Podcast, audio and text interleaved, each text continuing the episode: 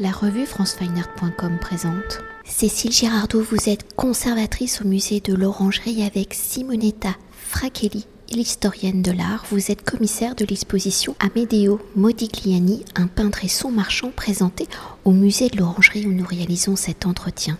Alors explorant les liens du peintre et de son marchand dans le contexte artistique et littéraire parisien des années 1910, plus d'un siècle après la rencontre entre les deux hommes en 1914, l'exposition Amadeo Modigliani, un peintre et son marchand, a pour volonté de revenir sur l'un des moments emblématiques de la vie de Modigliani, celui où Paul Guillaume devient son marchand, où l'artiste italien abandonne la sculpture pour choisir de se consacrer pleinement à la peinture où de 1914 à la mort de l'artiste le 24 janvier 1920, durant ces années de collaboration entre les deux hommes, Modigliani va produire plus de 350 tableaux essentiellement consacrés à la figure humaine ou pour sceller cette relation privilégiée artiste-galeriste entre 1915 et 1916, Modigliani réalise quatre portraits peints son mécène. Alors si Modigliani arrive à Paris en 1906, qu'il côtoie les lieux emblématiques hein, de la capitale et des avant-gardes artistiques en 1914, quelles sont les circonstances de la rencontre entre Modigliani et Paul Guillaume, de l'instant de leur rencontre au moment de leur collaboration, comment les deux hommes vont-ils apprendre à se connaître? En matière d'art, quelles sont leurs affinités communes, ces artistes communs qu'ils fréquentent? Alors les deux hommes se seraient rencontrés dès 1914 par euh, une autre figure de la vie parisienne, Max Jacob, qui est une figure euh, littéraire, poétique, critique d'art, qui était bien sûr euh, proche, comme on le sait, de, Picasso. Max Jacob donc présente les deux hommes dès 1914 et il s'en serait suivi un dialogue déjà dès, dès cette année-là entre Modigliani donc et Paul Guillaume et euh, Paul Guillaume, bien plus tard, raconte que c'est à cette époque qu'il aurait conseillé euh, à Modigliani de se tourner vers la peinture.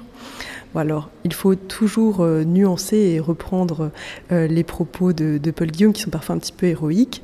Et effectivement, donc les, deux hommes fréquentent des cercles communs parisiens, artistiques, littéraires, etc. et probablement que euh, Paul Guillaume prodigue dès cette année 14 de très bons conseils à, Modigliani et peut-être euh, à vocation commerciale puisque la peinture est probablement plus pratique et plus rapide à, produire que la sculpture en taille directe qui est quand même très difficile et qui nécessite un corps à corps euh, avec la pierre pour, pour un artiste qui est difficile à, réaliser. Et par contre, peut-être qu'on peut nuancer effectivement ce j'allais dire, ce retour à la peinture euh, qui, ne serait dû qu'à Paul Guillaume, selon ses dires, euh, de Modigliani, puisque effectivement d'autres facteurs semblent rentrer en, ligne de compte, on va dire. Modigliani a une santé très fragile, il faut tenir compte de cela. D'ailleurs, il est réformé, tout comme Paul Guillaume. D'ailleurs, ils sont tous les deux réformés. C'est pour ça aussi qu'ils peuvent se côtoyer pendant la guerre. Euh, et puis aussi, il y a une raréfaction des matériaux de la sculpture euh, à cette époque-là, qui fait que se tourner vers la peinture, c'est aussi euh, beaucoup plus simple, puisqu'on peut trouver du carton, on peut encore trouver des couleurs, mais trouver des pierres, et notamment des pierres rares, c'est quelque chose qui est devenu difficile. Alors, on parlait des goûts communs. Qu'est-ce qui peut rassembler les deux hommes? Je pense que les deux hommes se plaisent assez immédiatement puisqu'il y a un goût commun de la littérature, de la poésie. Ils se rencontrent effectivement, on l'a dit, via un homme de lettres. Hein.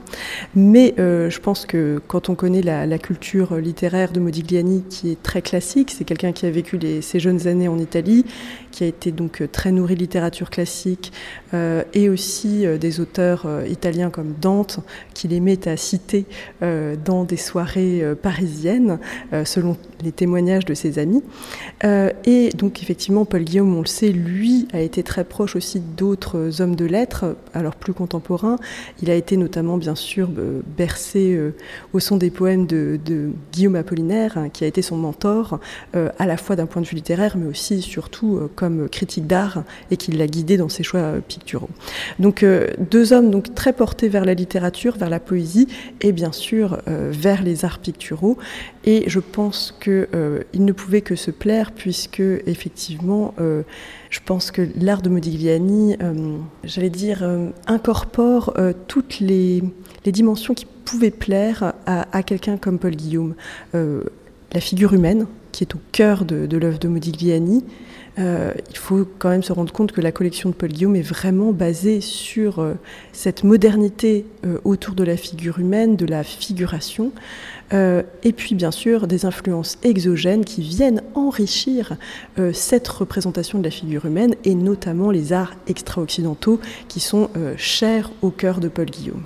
Et pour explorer la relation entre l'artiste et son marchand, mais en lisant la question, je pense que vous avez déjà anticipé la réponse, si le marchand peut avoir une part d'influence sur l'œuvre de son artiste, pour Modigliani et Paul Guillaume, comment cela va-t-il se concrétiser? Comment Paul Guillaume va-t-il persuader, donc c'est à nuancer. Modigliani d'arrêter la sculpture qu'il pratique de manière quasi exclusive de 1909 à 1913 pour se consacrer donc pleinement à la seule pratique de la peinture. Oui, euh, en effet, effectivement, euh, je crois qu'il faut nuancer euh, ces propos de Paul Guillaume. À la fois, il, joue vraiment un rôle, je pense, en, en, prodiguant des conseils, mais en même temps, il est aussi parfois un peu flou sur la chronologie. Par exemple, dans ses écrits, euh, alors qu'ils sont bien postérieurs à, la mort de, Modigliani, euh, il revendique le fait d'être le galeriste de Modigliani dès l'année 1914.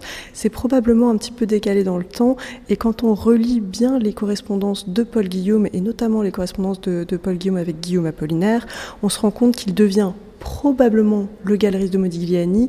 Euh, plutôt en 1915.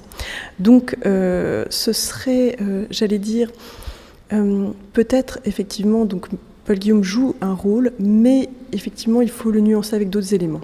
Et pour poursuivre, si la légende veut que Modigliani soit un artiste sans le sou, qu'il passe d'atelier en atelier, détruisant ou abandonnant à chaque fois une partie de ses œuvres au contact de Paul Guillaume et de leur collaboration, quelle est la part de la légende et de la réalité? Les choses en ayant Paul Guillaume comme marchand Modigliani va commencer à rencontrer un certain succès. Comment la condition d'artiste de Modigliani va-t-elle évoluer? Alors là encore, euh, on a euh, le récit euh, un petit peu héroïque de, Paul Guillaume qui aurait sorti de la misère Modigliani et il aurait pris des risques effectivement pour l'artiste. C'est à la fois vrai et à la fois euh, c'est à nuancer puisque euh, Modigliani était à Paris déjà depuis 1906 et il avait déjà aussi un cercle d'artistes amis duquel il était proche. effectivement, c'était quelqu'un qui vivait dans une certaine précarité, on peut le dire, et Paul Guillaume cette rencontre entre l'artiste et celui qui va devenir son marchand, euh, cela va marquer effectivement un, tournant. Euh, de quelle manière euh, concrète Paul Guillaume s'engage-t-il pour son artiste? Alors, il y a des, choses, des témoignages, il y a des photographies et qui nous indiquent quand même que Paul Guillaume s'est vraiment mobilisé pour j'allais dire, sortir des, ressources hein, euh, véritablement pour, pour son artiste, puisqu'il existe des photographies euh, d'un atelier qu'il a loué pour euh, Modigliani, rue Ravignan. Euh, et on, les, on voit donc euh, le peintre et son galeriste qui se prennent alternativement en photo l'un l'autre. Et ces, clichés sont restés célèbres. Et donc nous, présentons des originaux de ces clichés ainsi que des agrandissements dans, le, dans l'exposition. Certainement que donc Paul Guillaume n'avait pas, enfin, il pas forcément de filière où il pouvait récupérer beaucoup de matériel, puisque c'est vrai que les, les études réalisé donc sur la période où, Paul Guillaume aurait été donc le marchand de Modigliani, qui serait les années 1915-1916 euh, essentiellement. Donc les compositions de cette époque euh, peintes par Modigliani présentent souvent des caractéristiques de repeint. Donc euh, on peut penser qu'à cette époque-là, Paul Guillaume n'avait pas non plus de filière où il pouvait fournir beaucoup de matériel, beaucoup de toiles préparées à Modigliani et qui donc il y avait vraiment donc cet, apport d'un atelier, mais pas forcément un apport abondant en matériel. par contre, ce qui a été un des apports très très forts de, Paul Guillaume en tant que marchand de Modigliani, c'est la visibilité qu'il lui a donnée. Puisque euh, Paul Guillaume, on le sait, dès 1914, euh, commence son ascension en tant que galeriste et commence à présenter des œuvres dans des expositions de groupe.